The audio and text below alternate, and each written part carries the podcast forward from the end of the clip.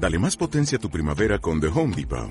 Obtén una potencia similar a la de la gasolina para podar, recortar y soplar con el sistema OnePlus de 18 voltios de Ryobi desde solo 89 dólares. Potencia para podar un tercio de un acre con una carga. Potencia para recortar el césped que dura hasta dos horas. Y fuerza de soplado de 110 millas por hora. Todo con una batería intercambiable. Llévate el sistema inalámbrico OnePlus de 18 voltios de Ryobi. Solo en The Home Depot. Haces más. Logras más.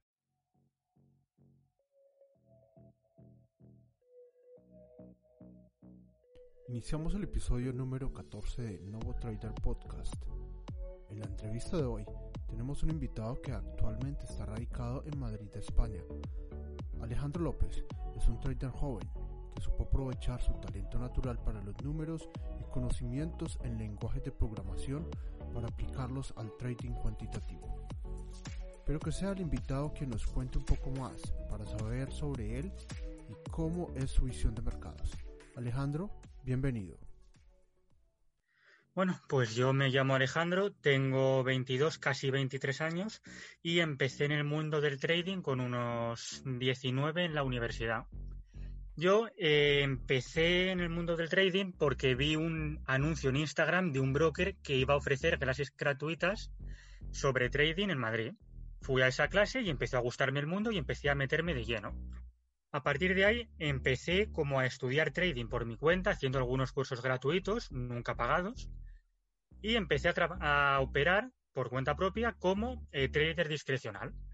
Me di cuenta de que tenía mucho potencial y era muy interesante, pero básicamente siempre cometía los mismos errores. Empecé con una cuenta de 100 euros que en unos días quemé. Mm, aprendí de mis errores, intenté no volver a cometerlos y los volví a cometer quemando una segunda cuenta. A la tercera vez intenté operar de una manera más segura y conservadora y volví a quemar la cuenta por tercera vez.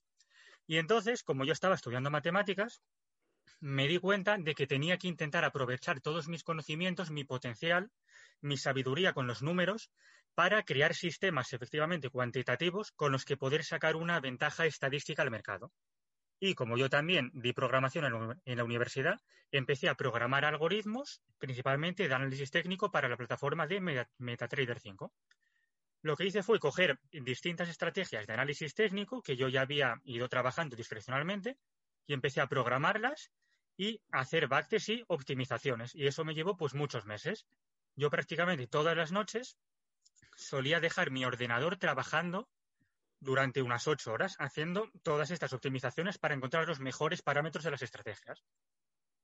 La verdad es que me daban resultados bastante buenos y pensaba que iban a salir bien. Incluso conocí a un tipo que quería dejarme dinero y yo le dije que más o menos ya tendría algunos algoritmos rentables para eh, febrero de ese año, para febrero del año 2019. Y efectivamente no fue así. ¿Por qué? Pues por uno de los principales problemas que tienen los sistemas de trading, que es la sobreoptimización. Básicamente estaba sobreoptimizando los algoritmos, no estaba dividiendo en dos muestras, una para optimizar los hiperparámetros y otra para comprobar que los resultados eran robustos, y por eso cuando ponía en producción mis algoritmos no funcionaban. A partir de ese punto, lo que hice fue eh, como evolucionar a otro tipo de estrategias, en concreto a dos tipos de estrategias. La primera, una estrategia de arbitraje estadístico conocida como cointegración, donde lo que haces es que coges grupos de dos o más activos y buscas una tendencia a largo plazo de esos activos. Es decir, que en determinados momentos varios de esos activos los comprarás y varios de esos activos los venderás.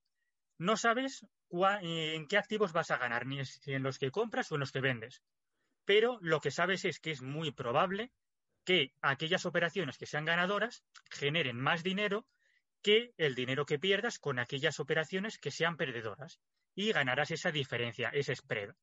Esta es actualmente la estrategia que más rentable me sale, no solamente con esta modalidad, sino con otras modalidades, por ejemplo, con futuros. Pero eso ya lo podremos tratar más adelante. Claro, claro. Y que sí. también, y también como eh, otra estrategia que es importante mencionarla porque me llevó muchos meses, trabajé muy duro en ella y al final fue un completo fiasco, fue una estrategia basada en la metodología Wyckoff. La metodología Wyckoff básicamente lo que hace es buscar eh, zonas en las que las manos fuertes intentan engañar a eh, las manos débiles para que vayan en una dirección mientras que ellos van en la contraria. Buscan manipulaciones en el mercado por parte de las manos fuertes. Hay algunos técnicos estudiosos que dicen que en realidad esto no existe, pero bueno, la metodología Wyckoff dice que sí existe. Así que estuve durante varios meses trabajando en dos algoritmos con un profesional de la metodología Wyckoff, que incluso ha llegado a escribir dos libros y a venderlos por Amazon, y desarrollamos un par de algoritmos basados en encontrar estas zonas. Eh, los algoritmos eran muy complejos, tenían muchos parámetros, pero al final los acabé programando a la perfección. En backtest te daban como una rentabilidad de un 6% mensual y cuando los pusimos en producción fue otro completo fiasco. ¿Por qué? no porque sobreoptimizáramos, sino porque la estrategia tenía tal cantidad de hiperparámetros, ¿vale? Un hiperparámetro es un parámetro que se puede optimizar. Por ejemplo, el periodo de una media móvil, ¿vale? Tenía tal cantidad de hiperparámetros que aunque hiciéramos el mejor backtest del mundo, la estrategia estaba sobreoptimizada de por sí por todos los parámetros que tenía. Y por ese motivo no salió. Por eso, al hacer estrategias es importante tener en cuenta dos cosas. Uno, no sobreoptimizar y dos, no tener demasiados hiperparámetros, porque si no, los resultados en backtest y en real van a ser completamente distintos. Y a partir de ahí, seguí desarrollando estrategias por mi cuenta, pero también empecé a trabajar, ya cuando estaba acabando la universidad, para otras empresas. Y he trabajado en concreto en tres. La primera fueron unas prácticas universitarias en una empresa que básicamente eh, utilizaba inteligencia artificial aplicada a Google Trends. Y yo le metí trading algorítmico, indicadores técnicos y todas estas cosas para mejorar sus operaciones. Después estuve un año y dos meses trabajando en una empresa de criptomonedas, donde básicamente yo me encargaba de desarrollar distintos algoritmos o estrategias para inversión en criptomonedas, en Bitcoin, en Ethereum, en Ripple. Y desde hace un mes y medio más o menos estoy trabajando en una empresa que se dedica a importar y exportar grano, pero que quieren eh, introducir un nuevo departamento de trading para poder operar en bolsa, sobre todo con futuros. Y yo he entrado como eh, cargo de CTO para montar todo este departamento, estando en contacto tanto con gente que se dedica a análisis fundamental como a gente que se dedica exclusivamente a la inteligencia artificial. Y aparte, he terminado recientemente un máster de la Bolsa Española que se llama Buster en Inteligencia Artificial aplicada a mercados financieros, donde lo que hacen es enseñarte inteligencia artificial y cómo utilizar distintas técnicas de Machine Learning y Learning, y de deep learning para operar en los mercados financieros y mejorar el resultado de estrategias que antes no llevaban inteligencia artificial. Y como resumen, pues esta es mi vida y esto es lo que llevo hecho hasta el momento. Alejandro, en tres años usted ha hecho un montón de cosas, sobre todo que ha hecho cosas de las que en lo personal estoy muy interesado como trader. aquí yo quiero empezar a desglosar todos esos tres años y eh, devolverme un poco al principio cuando hablabas que hiciste y quemaste tres cuentas, pero me llamó mucho la atención el hecho de que hablas de errores como parte del aprendizaje para todos el mío y para todos los que están escuchando este podcast, ¿por qué no hablamos de cuáles son esos aprendizajes y cuáles fueron esos errores? Pues el primer error es, no me acuerdo del nombre, era un científico que creó como una curva que relaciona lo que crees que sabes sobre un tema y lo que realmente sabes. En el eje de las X tenemos lo que realmente sabes de un tema y en el eje de las Y lo que crees que sabes. Al principio, evidentemente, no sabes nada, pero según vas aprendiendo, crees que sabes un montón. Y entonces, aunque sabes muy poco del tema, crees que sabes mucho, que es lo que le pasa a un trader cuando empieza. Y llegas a un punto en el que en realidad tienes muy pocos conocimientos del tema, pero te crees que eres la caña. Y entonces empiezas a ya operar en real, a hacer estas cosas y te das cuenta de que en realidad no sabes absolutamente nada. Y el, tu conocimiento va bajando, bajando, bajando, bajando hasta que llega casi a cero. Y ese es el momento crítico en el que te das cuenta de que tienes muy pocos conocimientos del tema. Y es ya cuando te planteas correctamente la situación y empiezas poco a poco a ir teniendo conocimientos reales sobre dicho tema, en este caso el trading. ¿Qué me pasó a mí? Pues que empecé haciendo algunos cursos gratuitos, viendo algunos vídeos y pensaba que sabía. Y empecé a operar con una cuenta de 100 euros en el Dutch en velas de un minuto con 200 de apalancamiento. Em, en un momento pensé que era buen momento para comprar y compré. El precio fue en mi, fue en mi contra y en vez de eh, saltar el stop loss, que es lo que hice, agrandé el stop loss y volví a operar comprando. El precio sí, fue más en mi contra, en mi contra, en mi contra y de repente me di me vi como que llevaba un 20% de pérdidas y dije, esto no puede ser, no puedo cerrar las operaciones y tener un 20% de pérdidas. Es imposible. ¿Qué es lo que hice? Bajar el stop loss y volver a comprar. Eso lo llegué a hacer una cuarta vez y que me la cuenta. Bueno, no, no que me la cuenta. Sí, la primera sí que me la cuenta. Comprando otras tres veces. Entonces volví otra vez a meter 100 euros y volví a hacer lo mismo, pero esta vez lo hice peor aún. Seguí moviendo el stop loss constantemente hacia abajo. Yo compraba, movía el stop loss hacia abajo y el precio no dejaba de caer. Y llegó un momento que creo que es lo peor que he hecho en mi vida, que es que estaba a punto de saltarme el margin call y para que no me saltase el margin call, hice una transferencia inmediata desde el banco hasta el broker para tener más dinero y que no me saltase el margin call. Y al final, evidentemente, me acabó saltando. ¿Estos errores a qué se deben? Pues el primero, el que he dicho, de que crees que sabes cuando en realidad no sabes nada. El segundo es no controlar el riesgo. Lo más importante a la hora de entrar en una operación es establecer cuál es el máximo de dinero que vas a perder. Hay algoritmos en los que no puedes, pero hay otros en los que sí. Y lo que haces es que colocas el stop loss y no lo mueves bajo casi ningún concepto. Y la cantidad de dinero que debes introducir es el suficiente dinero para que si te salta el stop loss pierdas un X% por ciento de tu cuenta. ¿Vale? a mí normalmente me gusta trabajar con un 1%. Es decir, que en mis sistemas, cuando entran a mercado, como mucho, una operación puede perder un 1% del capital de la cuenta. Eh. y esos han sido pues los problemas que tuve al empezar operando discrecionalmente. No tener realmente conocimiento, no tener una correcta gestión del riesgo, eh, mover el stop loss y lo más importante de todo, tener esperanza. En trading, lo primero que se debe perder es la esperanza. Si tienes esperanza en ganar dinero, si tienes esperanza en que las operaciones se den la vuelta, estás perdido. Ojalá tengas poco dinero en la cuenta porque si tienes esperanza, lo vas a perder todo.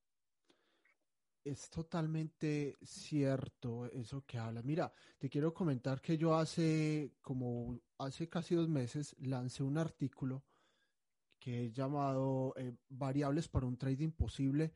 Está en mi blog personal. Eh, yo, yo tengo el enlace en LinkedIn por si está interesado y a todas las demás personas al final de, de, esta entrevista, pues puede dejar la información de dónde pueden entrar y, y, ver esto. Y dice exactamente lo mismo que tú has descrito.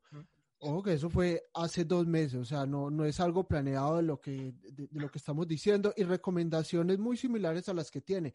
Hay una gráfica, si tienes tiempo de, de verlo, en la que habla de cuatro estados emocionales. El primero es suerte. La suerte, el, el, trader cuando inicia y tiene suerte puede ganar dinero. El segundo es avaricia y es un poco de lo que comentas. Es, es, empezar a, me tengo que recuperar, me tengo que recuperar y tengo o que invertir más o mover los stops o apalancarme mucho más. Y ya ahí sí después llega el proceso de disciplina, que es cuando habla de 1% de, de, de, de, riesgo por cada trade. Es, estoy aquí un poco, muy, eh, o, estoy muy, muy entusiasmado porque realmente veo que es algo que a todos los traders nos está pasando. Entonces, eh, e, es extremadamente muy interesante este tema y ese aprendizaje.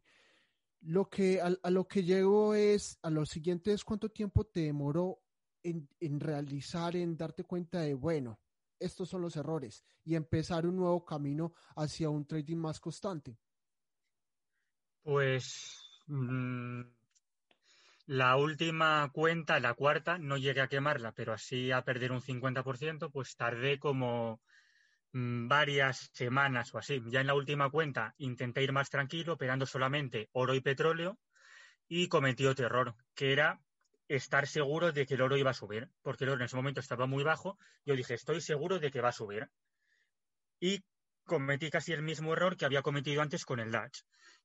Pero bueno, al final ahí ya dejé de operar discrecionalmente después de, no sé, unas ocho semanas o así.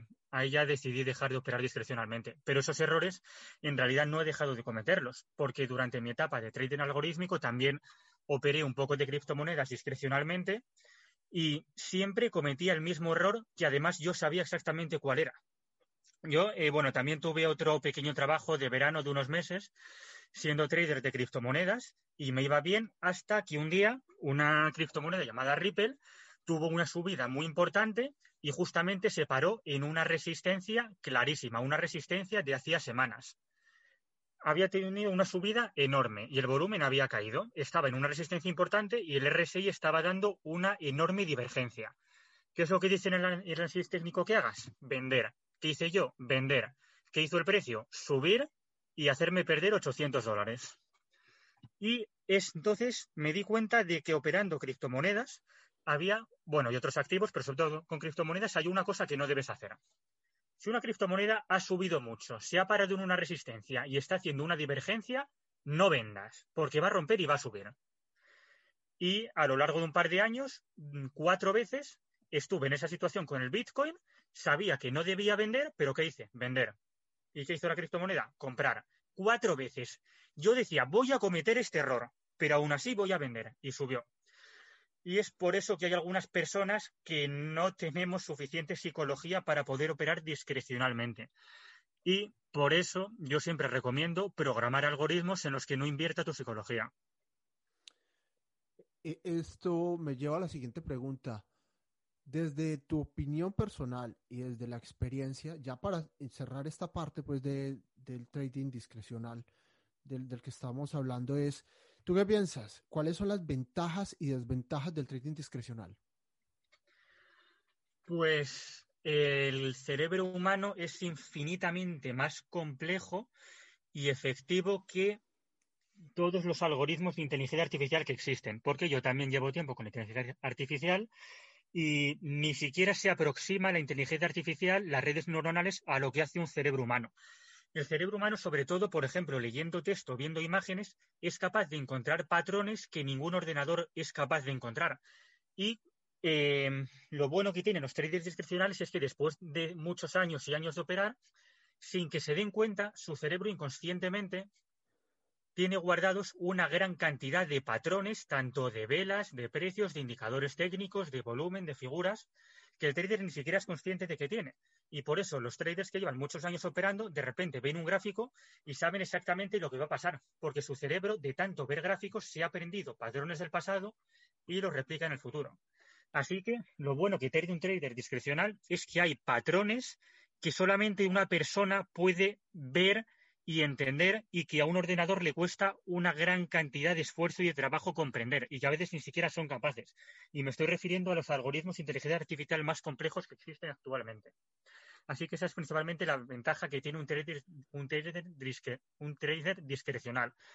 Y es que deja que su cerebro trabaje, que es a la vez el mayor peligro. Es decir, el cerebro de un trader es lo mejor y lo peor que tiene al mismo tiempo. Eh, ¿Y por qué es lo peor? ¿Por la psicología? ¿El? Efectivamente, por la psicología y porque cuando una persona piensa y actúa de manera rápida, normalmente se equivoca y deja que los sentimientos le afecten. Normalmente después de hacer una buena operación, mm, tu cerebro va a estar eufórico y no vas a pensar con claridad. Después de una mala operación, eh, te vas a sentir triste y no vas a pensar con claridad lo que mm, tienes que hacer es, por ejemplo, de algunos memes que he visto en trading, que eran dos imágenes de una persona seria. A la izquierda pone, cuando un trader gana dinero, carita seria. A la derecha, cuando un trader pierde dinero, carita seria. Siempre ganes, pierdas o ocurra lo que ocurra, debes estar, debes estar con una cara seria, ni reírte, ni hacer bromas, ni llorar, ni nada, independientemente de lo que ocurra. Siempre tienes que mantener el temple y ni alegrarte por las cosas buenas que te ocurran, ni enfadarte o ponerte triste por las cosas malas. Porque en cuanto lo hagas, la química de tu cerebro va a ir en tu contra y va a hacer que no pienses con claridad y va a sesgar tus análisis. Eso lo que quiere decir es que a pesar de haber una desventaja, usted considera que el trading, el trading discrecional sigue siendo muy válido. Pues sí, y me he dado cuenta después de estudiar mucho inteligencia artificial y de hacer sistemas con inteligencia artificial. evidentemente, los algoritmos son mejores que operar discrecionalmente, pero me he dado cuenta de que es que los modelos de inteligencia artificial que yo programo intentan aproximarse de una manera muy burda a lo que es capaz de hacer un cerebro humano. Y es que es lo que he dicho antes. Un cerebro humano es infinitamente más complejo que todos los algoritmos de inteligencia artificial que existen hasta el momento. Y por eso hay algunos puntos, hay algunos patrones o algunos elementos que un cerebro humano puede aprender y que un ordenador no puede aprender por lo general sí que es mucho mejor utilizar algoritmos, utilizar inteligencia artificial, que no el training discrecional, la inmensísima mayoría de las veces. Pero sí que hay algunos patrones que un cerebro humano puede ver y un ordenador no es capaz de entender. Ya para cerrar y empezar a movernos un poco a la siguiente fase de tu trading, que es el, el cuantitativo y empecemos como a hablar de este tema. Cuéntanos un poco la experiencia que tuviste desde lo académico para, para decidir, bueno, no, sí, prefiero mejor iniciar este estilo de trading. ¿Y por qué, por, por qué te llamó la atención de eso? Pues como ya he dicho, yo estudié matemáticas mm. y mi idea, antes de saber cómo hacer sistemas cuantitativos, era utilizar los números de alguna manera para poder crear algoritmos y sacar ventaja al mercado. Y yo pues empecé como consecuencia de mis fracasos en el trading discrecional. Y básicamente pues empecé con algo que no tiene casi nada de matemáticas, que son eh, algoritmos de análisis técnico, que yo empecé a programar juntando medias móviles, osciladores, indicadores de volatilidad con unas ciertas reglas deterministas y por las noches dejaba el ordenador optimizando. Y así es básicamente como empecé. Y después de varios meses optimizando me di cuenta de que en realidad eso no me había servido para nada. Bueno, para darme cuenta de que eso no servía, básicamente. También mencionaste al principio que en la universidad tuviste como clases de programación. ¿Qué tipo de clases fueron esas? Eh, pues primero una clase de introducción a Python para saber eh, a trabajar los distintos elementos de la programación. Después un par de clases de Java orientada a objetos, que no tenían nada que ver con trading, era simplemente pues para saber programar en Java. Y también tuve varias clases de R, que R es un software, un software libre diseñado por matemáticos y para matemáticos, que básicamente tiene funciones y librerías estadísticas de matemáticas, inteligencia artificial y lo usamos pues para, por ejemplo, problemas de estadística, problemas de optimización lineal, optimización no lineal. Y bueno, esas son las cosas que me permitieron poder programar mis propios algoritmos en el mundo del trading. Tal vez si no hubiese tenido en la universidad clases de programación, no habría entrado en este mundo. ¿Cuánto tiempo le tomó aprender esas herramientas de, de lenguaje de programación? Pues Mm, como con cuatro horas a la semana varios meses, porque es mm, programación, hay dos elementos. El primero es conocer el código, el lenguaje, los comandos que realizan opciones, las distintas librerías. Es decir, un lenguaje de programación es como cualquier idioma, es como saber aprender inglés o español. Tienes que entender cómo debes darle órdenes al programa para que haga lo que tú quieres y en qué formato tienes que dárselas, porque si no hablas su mismo idioma no va a ser capaz de entenderte y no va a hacer lo que tú quieres. Esa es la primera parte en el mundo de la programación. Y la segunda es saber eh, cómo eh, organizar estas órdenes para crear algoritmos. Porque aunque tú eh, sepas decirle al ordenador lo que tiene que hacer, tienes que ir concatenando comandos, concatenando distintas órdenes para poder resolver un problema. Y esto se hace básicamente planteando problemas sencillos, como por ejemplo, haz un, un programa que me devuelva todos los números primos entre el 1 y el 1000. Por ejemplo, con problemas de esos puedes aprender tanto los comandos que requiere un software de programación como a tu saber diseñar algoritmos creando distintas variables y agrupando comandos para poder resolver un problema. Hablando un poco de ese tema de inglés, ¿qué tan pertinente desde tu punto de vista, qué tan pertinente es el inglés para, para usar lenguajes de programación? A ver, todos los lenguajes de programación están en inglés. Es decir, los comandos son, por ejemplo, if, for, else, switch, son todo palabras en inglés. La documentación a veces está en español, pero mm, los artículos, la mayoría de los blogs, artículos académicos, papers y sobre todo para inteligencia artificial, todas estas cosas están en inglés. Así que sí que es necesario tener pues un cierto nivel de inglés aunque sea escrito, para poder entender las guías y las anotaciones. Porque si tú hay, por ejemplo, alguna función de un lenguaje de programación que no entiendes, te vas a la documentación y está en inglés, si no sabes inglés no vas a poder utilizarla. Así que sí es necesario poder al menos entender el inglés para la parte de programación y de inteligencia artificial. Con respecto a eso, la buena noticia es que los comandos se pueden memorizar, a pesar de ser en inglés, tienen una traducción al español y se pueden empezar a memorizar y con el tiempo de uso, pues la persona se va familiarizando con, el código y, con las funciones. Eh, yo, ya, ya empecemos a hablar un poco de la parte del programa que utilizas para hacer el trading cuantitativo. ¿Cuál elegiste, R o, Python? Pues, a ver, en realidad he trabajado con cuatro distintos, con cinco. Inicialmente, bueno, a ver, todo depende del broker en el que quieras operar. Hay, por ejemplo, los brokers de Forex tienen una plataforma llamada MetaTrader 5, que tiene su propio lenguaje de programación llamado MQL5, donde tú puedes programar en ese lenguaje los eh, distintos bots y algoritmos con sus propias funciones y metodología para poder leer precios, eh, funciones que se ejecutan cada nuevo tico, cada nueva barra, para poder diseñar los algoritmos. Y yo, eh, pues empecé diseñando los algoritmos directamente en MQL5. Pero claro, a pesar de que está realmente bien para tratarse de un lenguaje para un broker, tiene muchas carencias y es mucho menos eficiente y más lento que R o Python. Entonces, para sistemas más eh, complejos, lo que puedes hacer es conectarte desde, desde R o desde Python a MetaTrader 5 y programar los algoritmos directamente en R o en Python. Yo empecé haciéndolos en R porque era el lenguaje que más conocía para el mundo de la cointegración. Pero cuando empecé con el máster que he acabado hace unos días, eh, me di cuenta de que lo mejor era utilizar Python por varios motivos. Eh, aparte de que es más potente, eh, Python tiene mucha más popularidad y las APIs, eh, las librerías y las funciones se van a desarrollar casi siempre antes en Python que en R. Es decir, que si, por ejemplo, quieres conectarte con un proveedor de datos para ver, por ejemplo, datos de precipitaciones para operar en commodities, ese proveedor de datos lo primeramente va a programar su API para Python y después, si es que lo hace, lo hará para R. Por lo tanto, es necesario saber Python y trabajar sobre todo con Python, porque todas las APIs y los proveedores primero van a trabajar con Python que con R. Y por eso yo actualmente estoy operando con Python. Eh, cuando hablas de los temas de las librerías, ¿se comparten librerías entre Python y R? ¿Hay cierta compatibilidad entre ellas o...? Em, bueno, no. Algunas funciones están programadas en C porque es más rápido, pero no no se comparten, pero hay muchas librerías que son prácticamente idénticas o, bueno, que son la misma, pero en diferentes lenguajes.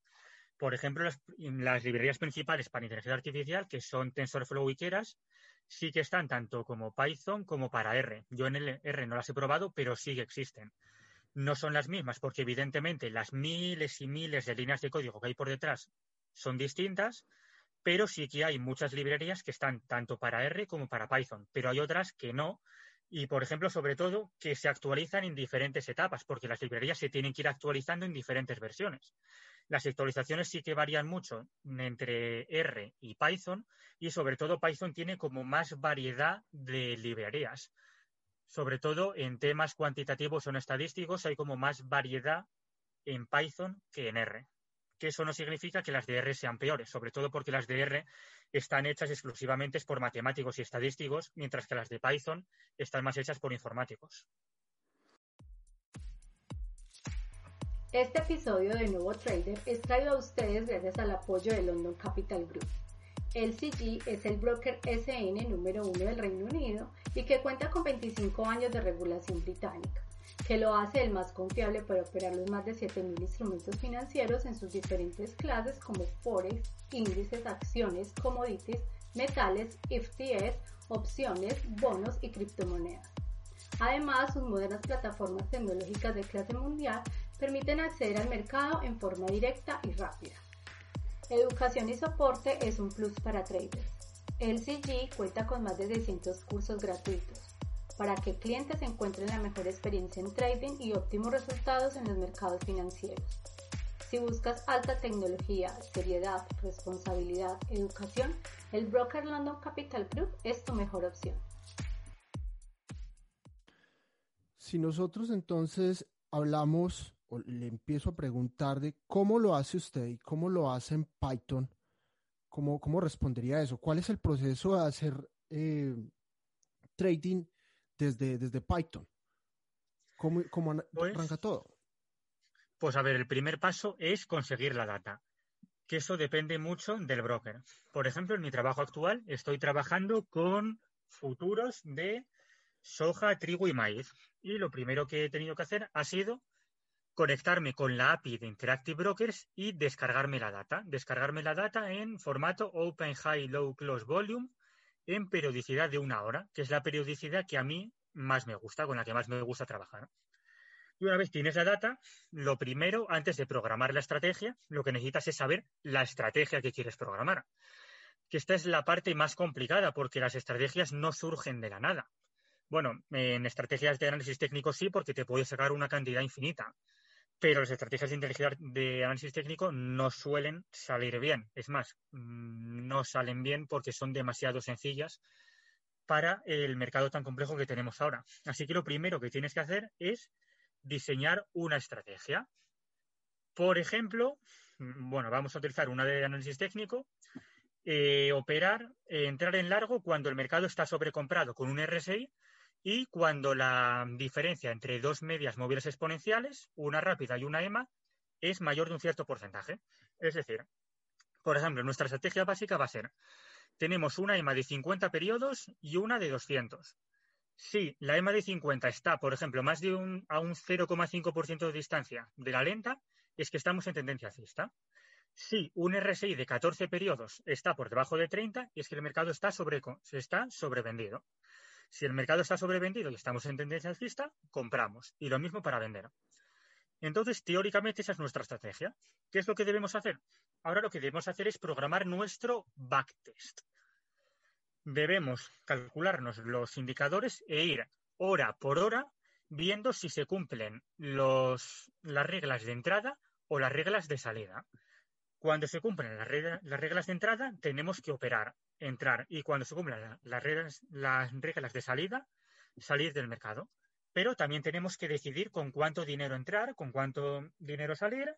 Si queremos eh, concatenar operaciones, es decir, por ejemplo, entrar dos o tres veces en el mismo activo antes de que salga una venta, todas esas son cosas que debes decidir a la hora en lo que yo llamo algoritmo de gestión de capital, porque no vas a operar siempre que el algoritmo te dé una señal, sino que tienes que decir con cuánto y cuántas veces entrar. A mí, por ejemplo, no me gusta entrar más de dos veces en un mismo activo sin antes haber salido, es decir, tener únicamente una operación activa en un activo.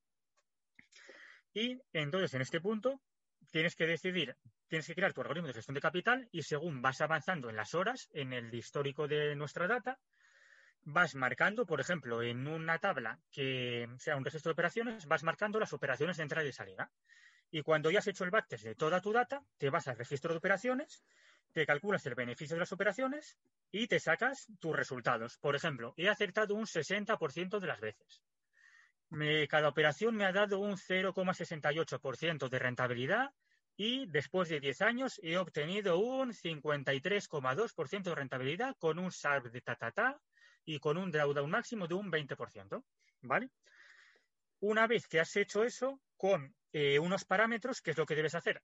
Repetir ese proceso, pero optimizando los hiperparámetros. Es decir, no cogiéndote un RSI de 14, sino, por ejemplo, cogiéndote un RSI que puede variar, por ejemplo, 3, 5, 7, 9, 11, 14, 17, 20, 24, 28, 32, 40, ¿vale? Ir variando el parámetro del RSI. ¿eh? También puedes variar los hiperparámetros de las medias móviles exponenciales. También puedes intentar mover un poco hacia arriba o hacia abajo el take profit y el stop loss y variar todos estos parámetros para encontrar los mejores. Pero aquí tenemos el problema de antes, sobreoptimizar. ¿Qué es lo que pasa? Que estamos variando los parámetros hasta encontrar los mejores dentro de nuestra muestra. Pero eso evidentemente va a estar sobreoptimizado porque lo que vamos a hacer va a ser ajustar esos parámetros a los, eh, a los resultados que hemos tenido dentro de, la de nuestra muestra de entrenamiento. Y esos resultados no van a ser reales. Cuando los pongamos en producción, no van a salir igual. Por lo tanto, si por ejemplo tenemos 10 años de data, tenemos que dividirlos en dos conjuntos.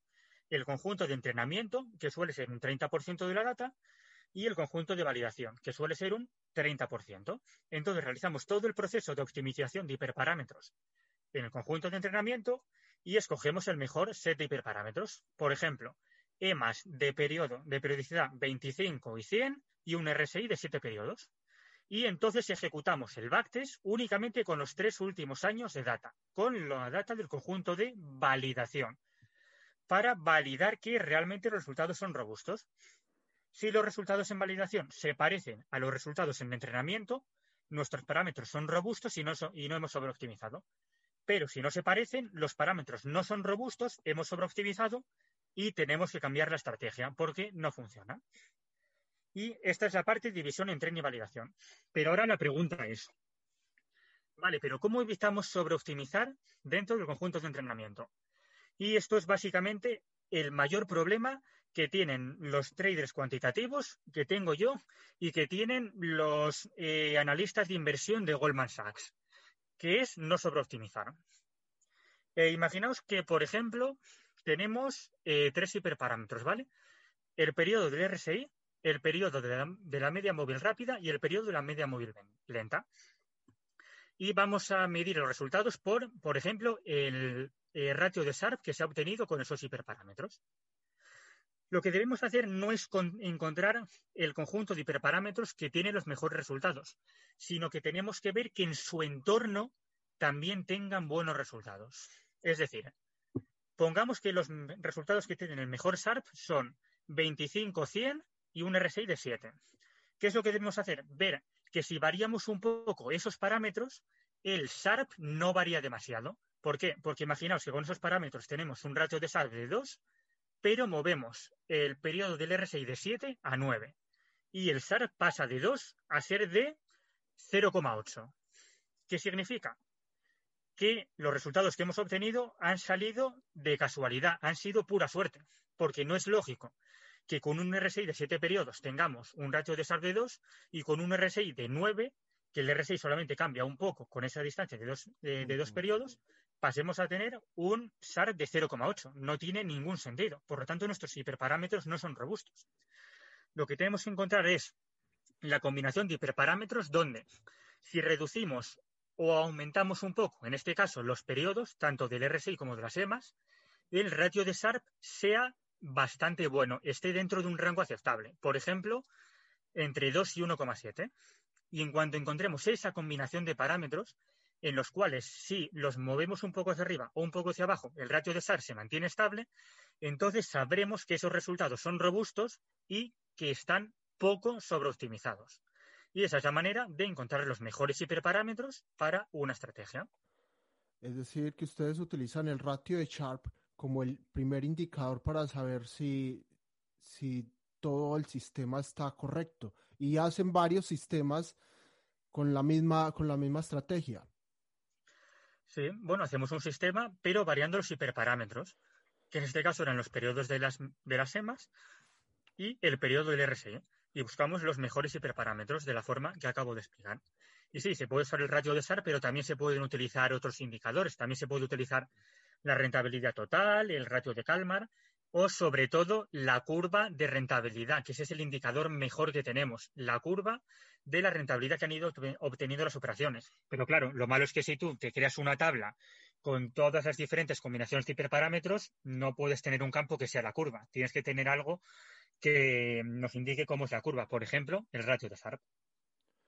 Sí, es decir, el ratio, la Sharp ratio lo que va a ayudar es a entender que todos los, eh, todos los sistemas, que es la misma estrategia simplemente con diferentes parámetros, den, y apunten hacia lo mismo y, tener como una confiabilidad de que se están haciendo las cosas bien.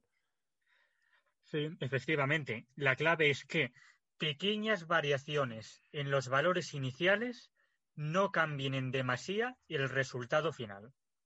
Esa es la clave, que si mueves un poco los parámetros hacia arriba o hacia abajo, el resultado varíe ligeramente, únicamente, varíe poco.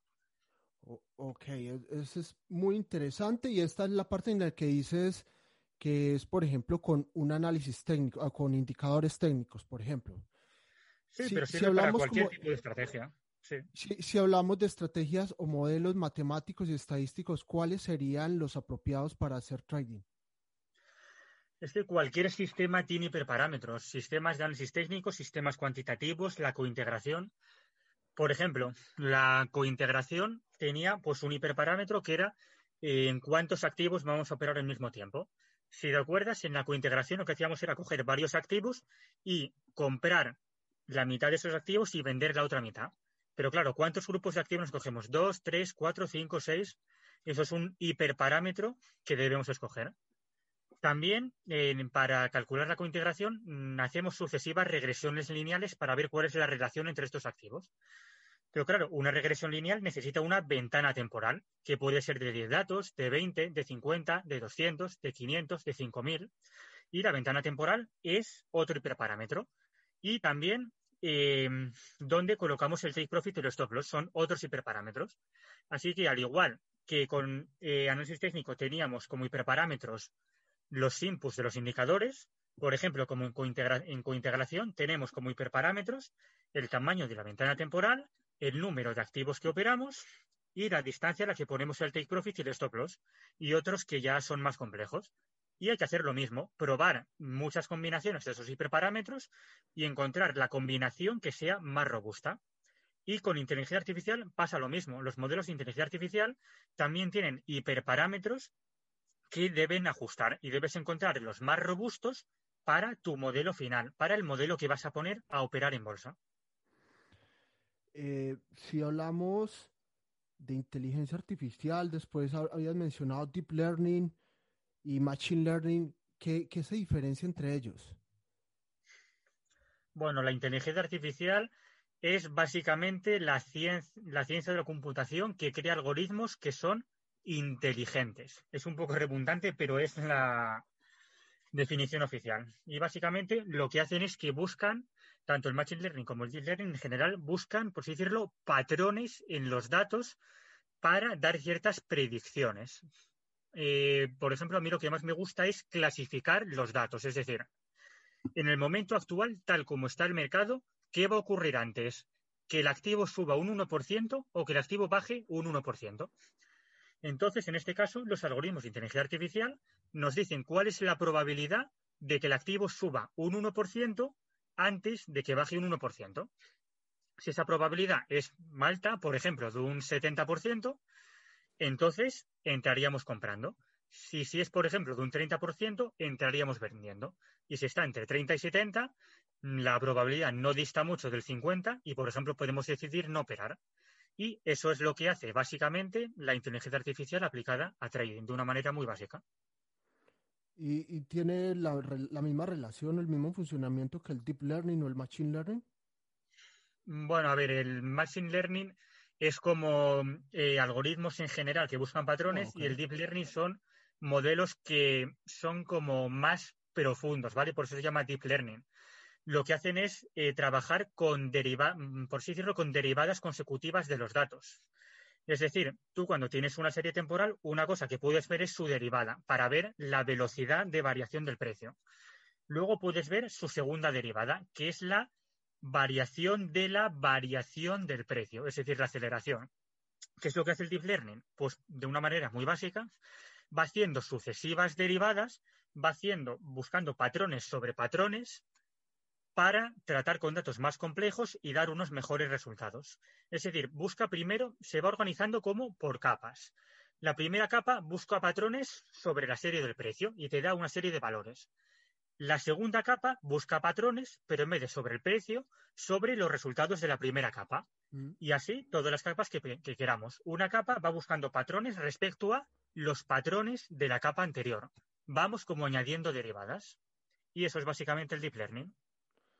Para hacer ese tipo de trabajos, que es extremadamente muy técnico, se necesitaría una gran cantidad de datos.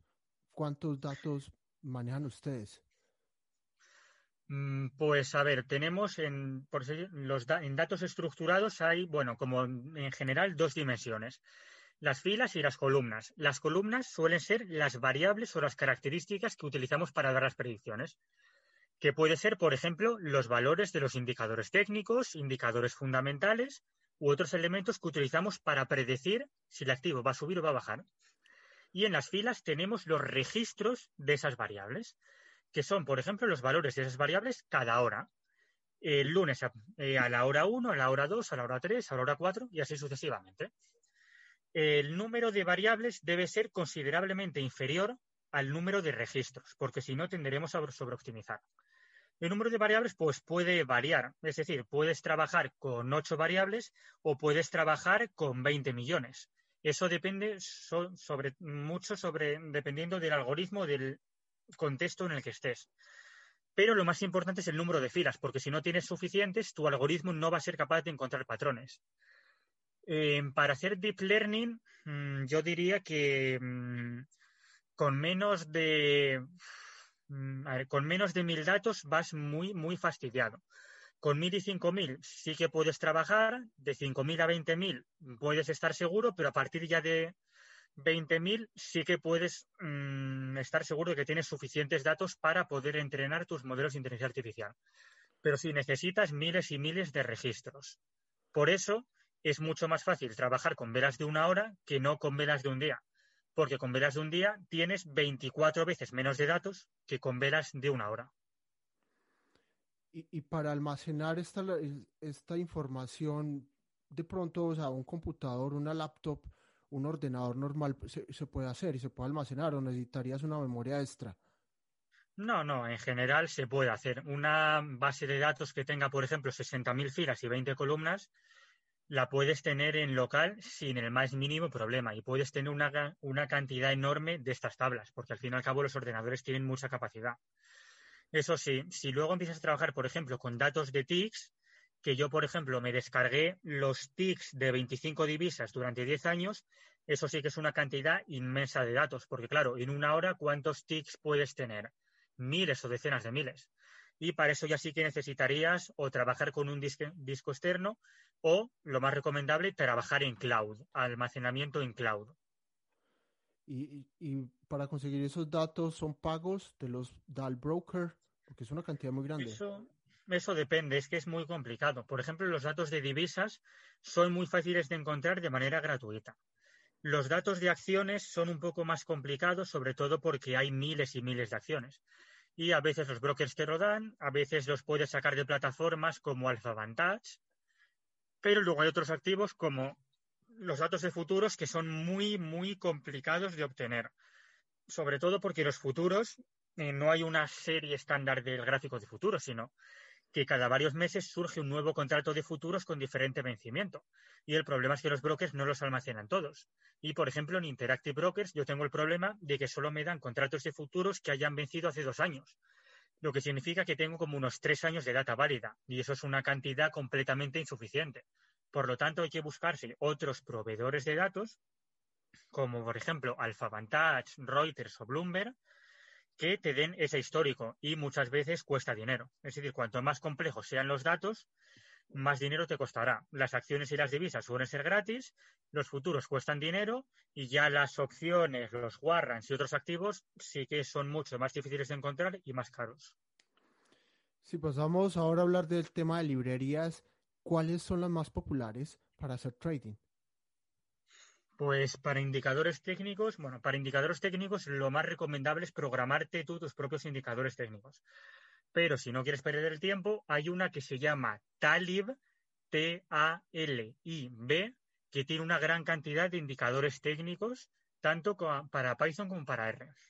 Después, para modelos estadísticos, eh, tienes en R una llamada eh, QuantDL eh, y en Python tienes la más importante es Scikit-learn, que es SK-learn, que es tanto para estadística como para inteligencia artificial. Y para inteligencia artificial, las que más que usan son SK-learn, TensorFlow y Keras. Son las mejores, bueno, y las más usadas para inteligencia artificial. Pero para trading, en realidad, tampoco, es decir, fuera del mundo de la, inteligencia artificial, no necesitas librerías. Lo único que necesitas, es decir, con la librería base, utilizando los, los comandos base de if, for, else, switch, puedes tú crear tu propio algoritmo de trading. Ah, en serio, resulta entonces ser no, no, ser tan complejo. Pues no, únicamente necesitas librerías. Sí, únicamente necesitas librerías cuando tengas algún problema. Por ejemplo, si quieres sacarte el indicador eh, Chaikin o Oscillator, pues o te lo programas tú o te lo sacas de una librería. Pero fuera de eso, para hacer los backtest, para hacer las operaciones y todo eso, te lo puedes programar tú a mano sin el más mínimo problema. Mm. No necesitas librerías externas, lo puedes hacer tú por tu cuenta. Muy, muy interesante esa parte porque realmente yo estoy como aprendiendo Python y el tema de las librerías que son tan amplias, eh, eh, empieza uno a ver como mucha información y no sabría por dónde empezar. Mm. Eh, ya, ya si hablamos de metodología, ya nos comentaste que te gusta 1%, arriesgar el 1% por cada trade, pero en beneficio, ¿cuánto, ¿cuánto te gusta obtener usualmente? A ver, es que eso depende de las estrategias, porque hay estrategias en las que, por así decirlo, eh, colocas el stop, el take profit y el stop loss en el precio. Por ejemplo, las estrategias de metodología Wyckoff, que dije que no funcionaban. En esas colocábamos el stop loss en base a la propia estrategia, en base a las zonas de manipulación del mercado, y el take profit lo teníamos que poner a un cierto ratio del stop loss, por ejemplo, un ratio de 2-1, para tener el doble de ganancias en el take profit que en stop loss. Y hay que introducir la cantidad exacta de capital para que si te salte el stop loss pierdas un 1%. Pero hay otras estrategias en las que no puedes colocar el take profit y el stop loss en el precio. Por ejemplo, en la cointegración, lo que se hace es que se mide con esa propia relación entre las divisas. Pero esa relación es una relación aparte, no es el precio. Por lo tanto, no puedes saber exactamente dónde vas a entrar y dónde vas a salir. Lo que puedes hacer es que con operaciones pasadas ves más o menos a qué distancia suele saltar el take profit y el stop loss, pero no puedes medirlo exactamente. Así que tienes que utilizar operaciones pasadas en el backtest para medir cuánto crees que puedes perder en operaciones futuras. Pero sobre todo, a la hora de decir cuánto quieres perder en el stop loss, eso depende mucho del número de operaciones, ¿vale? Porque el número de operaciones es algo esencial. Si tienes muy pocas operaciones, no vas a poder diversificar correctamente, ni tampoco vas a poder invertir mucho dinero y a lo mejor tienes que aumentar el dinero que introduces es que el número de operaciones es algo esencial, porque, por ejemplo, para superar rachas perdedoras. Imagínate que tu algoritmo de vez en cada 200 operaciones tiene una racha de 10 operaciones perdedoras. Si te haces una operación al día, pues esa racha te durará dos semanas. En cambio, si te haces una operación a la semana, esa racha te durará 10 semanas. Y es mucho mejor estar perdiendo solamente durante dos semanas que durante 10. Por lo tanto, la frecuencia de las operaciones tiene que ser la óptima para tu algoritmo. A mí me gusta, pues más o menos, hacer una operación al día o una operación cada día y medio o dos días, porque de esa manera las rachas perdedoras se solucionan rápidamente, más o menos, y se puede diversificar capital y diversificar operaciones para no depender mucho de solo ciertas operaciones. Por eso el número de operaciones es esencial para cualquier estrategia. Yo lo que recomiendo es más o menos, pues eso, entre una y dos operaciones al día. Está bien. Eh, ¿Y cuántos activos? Eh, ¿Puede ser el mismo activo o diferentes? Eh, es mejor operar en distintos activos para diversificar, pero sobre todo porque depende de la estrategia. Hay estrategias que operan muchas veces y hay estrategias que operan muy pocas veces. Yo en mi TFM he hecho una estrategia en la que a lo mejor un activo se opera pues una vez cada tres años, ¿vale? Yo hice una, un algoritmo con acciones y a lo mejor un activo se operaba cada tres o cinco años. ¿Qué era lo que pasaba? Que tenía 700 acciones posibles para operar. Y claro, si el backtest son de cinco años y opero una vez en cada empresa, pues al final me salen 700 operaciones en cinco años, que son pocas, pero aceptables para la estrategia que utilizaba, porque esa estrategia opera muy, muy pocas veces porque busca sucesos muy específicos en el mercado y que se dan muy pocas veces. En cambio, hay, otros algoritmos, como por ejemplo el que utilicé antes de prueba, que utilizaba dos EMAs y un RSI, que a lo mejor puede hacer una operación cada dos o tres días, ¿vale? Por eso, el número de, de operaciones depende mucho de la estrategia y dependiendo del número de operaciones que se haga la estrategia en un activo, será recomendable operar en más o en menos activos. Me, parece, me parece muy bien. Yo creo que estamos empezando a entrar eh, a finalizar ya como la parte técnica de esto, que es extremadamente muy interesante y que yo creo que necesitaría mucho más tiempo para ahondar específicamente muchos conceptos que son realmente muy, muy técnicos. El tiempo se nos está como acabando, entonces empecemos a, a, cerrar esta parte del trading cuantitativo y tu estilo de trading, diciéndole, dándonos tu recomendación a las personas que quieran ingresar o que ya saben de Python o que son buenos en matemáticas y que quieran hacerlo en el trading, ¿qué hacer? ¿Cómo arrancar? O los que no son buenos y quieran arrancar desde cero, ¿qué les recomiendas? Pues lo que se necesitan son básicamente dos cosas. Conocimientos de programación para aprender a programar los algoritmos, que de esos hay una gran cantidad de cursos por Internet, y conocimientos de trading de bolsa. Y para eso sí que es necesario, al menos durante un tiempo, operar discrecionalmente lo que en el mundo de la bolsa lo que hay que saber es diseñar algoritmos, porque yo conozco a muchas personas que llevan muchos años trabajando en bancos, pero no tienen ni idea de, crear ideas para algoritmos. Por lo tanto, esas ideas tienes o bien que desarrollarlas tú, que buscarlas por internet, ya sean estrategias de análisis técnico, de fundamentales, de Wyckoff, de cointegración, lo que sea. Debes aprender a programar, no más que a programar, a diseñar en tu cabeza algoritmos de trading. Después debes programarlos con los conocimientos de programación que has tenido que aprender y cuando ya sabes diseñar estrategias y programarlas en Python, lo que deberías hacer desde mi punto de vista es mejorar esas estrategias con inteligencia, con inteligencia artificial. ¿Cómo? Pues aprendiendo inteligencia artificial, ya sea con cursos o realizando algún máster, para utilizar el Machine Learning y el Deep Learning para que las estrategias que tú has programado tengan una mayor tasa de acierto y sean más rentables que aquellas sin inteligencia artificial. Así que son tres puntos. El primero, aprender de trading y a desarrollar, a diseñar estrategias sin tener en cuenta programación. El segundo, aprender a programar y programar las estrategias que tú has diseñado en tu cabeza. Con esos dos puntos ya se puede operar en bolsa sin problema.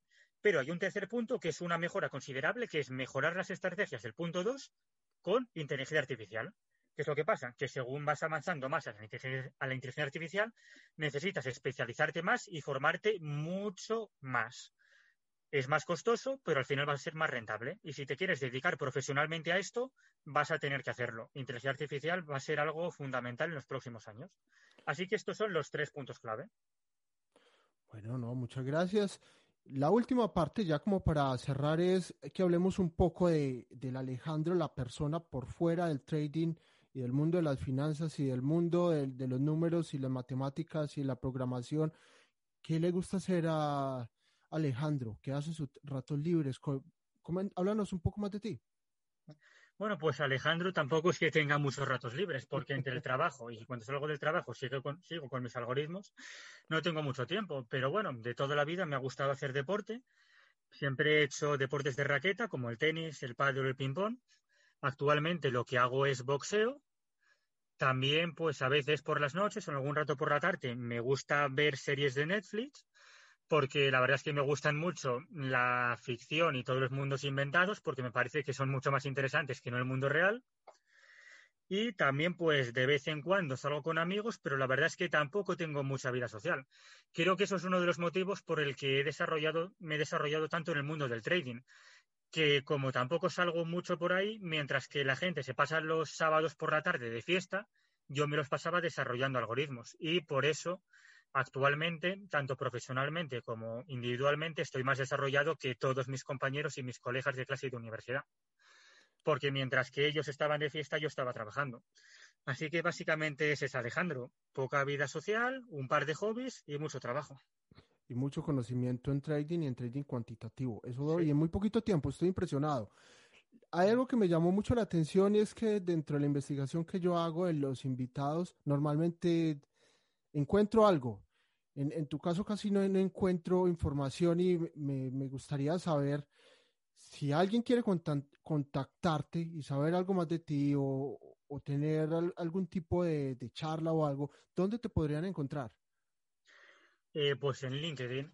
Mi nombre es Alejandro López Rodríguez y mmm, dentro de poco voy a colgar en internet mi TFM que tenía resultados bastante buenos y ya voy a empezar a colgar papers y resultados de algoritmos. una cosa que me he contado es que mm, el año que he estado trabajando en la empresa de criptomonedas, la empresa era completamente nefasta y no me daban los recursos para poner en producción mis algoritmos. Es decir, yo tenía varios algoritmos que ya al acabar el trabajo hice backtests y hubiesen ganado como un 3,5% al mes, pero es que el jefe era tan completamente inepto que no me daba los recursos que yo necesitaba para poner esos algoritmos en producción. Y pasaban semanas sin que me hiciese caso. Y claro, ha sido un año en el que no he podido ir creando un track record de mis algoritmos. Si durante ese año mi jefe me hubiese dado los recursos para poner en producción los algoritmos, tendría más resultados que ofertar y los había colgado en Internet. Pero como no los tuve, es un año en el que, por así decirlo, he perdido visibilidad. Pero bueno, tengo varios algoritmos colgados en una plataforma que se llama Trading Motion, que estuve en una empresa llamada InvestMood, que son algoritmos que han ido funcionando bastante bien. También voy a colgar el TFM y lo que estoy haciendo ahora, pero claro, básicamente por ese año en el que no me dieron los recursos, es un año en el que he perdido, por así decirlo, popularidad o notoriedad. Por eso tampoco me aparecen demasiadas cosas mías en Internet, pero ahora ya voy a empezar a solucionarlo. Esa es una buena noticia. Y he pensado también de pronto en abrir un canal YouTube explicando, porque es realmente muy difícil encontrar información valiosa en español de, este mm. tipo de, este tipo de, información, de lenguajes de programación y de cómo aplicarlos en el trading. O, escribir un post, eh, no sé, un blog, un post. Mm. Sí, yo me lo planteé, pero al final, pues por algún motivo no lo hice básicamente porque quería esperar a tener algoritmos realmente que eh, yo hubiese testeado por mi propia cuenta en real y que fuesen rentables. Sí que tengo algoritmos que llevan como un año y pico siendo rentables en la página de Trading Motion, pero claro, como esos no son propiedad mía, sino que son propiedad de la empresa, pues tampoco podía catalogarlos como míos. Así que, pero ya en cuanto ponga mis nuevos algoritmos en producción y los algoritmos en la nueva empresa en la que estoy, sí que voy a empezar a crear mucho contenido por Internet. Ah, perfecto, me parece una buena noticia. Creo que necesitamos, mientras más contenidos se empiecen a generar sobre el tema, va a ser mucho mejor para todos. Alejandro, hemos llegado al final de esta entrevista. Muchas gracias por tu tiempo, muchas gracias por compartir tus conocimientos, tu experiencia y no sé, creo que quedaron algunas cosas como en el tintero, pero son temas muy técnicos y que de pronto en una próxima oportunidad se puedan ahondar mucho más. Alejandro, muchas gracias por todo, por tu tiempo. Vale, gracias a ti. Esta interesante charla estuvo llena de varios conceptos técnicos. Es conveniente ahondar un poco más en uno de ellos, y es el Sharp Ratio. Este indicador financiero, que es nombrado así por su creador William F. Sharp, mide el retorno de un activo o portafolio, comparándolo con el retorno de un activo libre de riesgo como los bonos del Tesoro americano. El ratio resulta de la resta de los dos activos sobre la volatilidad del promedio de los retornos del activo. Este es un indicador muy popular para medir el riesgo, pero en el caso particular señalado por el invitado es usado para calibrar estrategias que soporten un sistema de trading cuantitativo. Finalmente, agradecemos a nuestro invitado por aceptar esta entrevista y mostrarnos el trabajo de un trader cuantitativo. Para él Muchas gracias. La invitación es para que lean el primer artículo del blog en novotraderpodcast.blogspot.com. Recuerden también dar me gusta, compartir y suscribirse a iTunes, Spotify, YouTube o escribir al correo electrónico novotraderpodcast.gmail.com. Se despide de ustedes Camilo Andrés Muñoz. ¿Necesitas ayuda? En O'Reilly Auto Parts te ayudamos. ¿Necesitas algún consejo? Te aconsejamos. Nuestros profesionales en autopartes están siempre disponibles para ayudarte a encontrar lo que necesites. Excelente servicio al cliente es solo una de las ventajas que ofrece O'Reilly Auto Parts. Los profesionales en autopartes. Oh, oh, oh, Auto Parts.